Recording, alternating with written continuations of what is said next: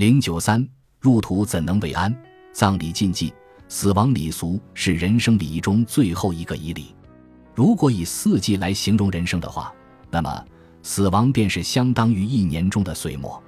正如岁末的节日年节被作为四季节日中最为隆重的节日一样，关于死亡的礼仪也是人生仪礼中最为隆重的仪礼。因此，可以说死亡是人生最盛大的节日。纵观死亡礼俗的全过程，可以看出其主要目的是给亡灵找到极好的去处，让亡灵入土为安。活人如何才能让安心的到另外一个世界去？除了要严格履行整个的葬礼程序外，还必须在葬礼期间遵守种种禁忌。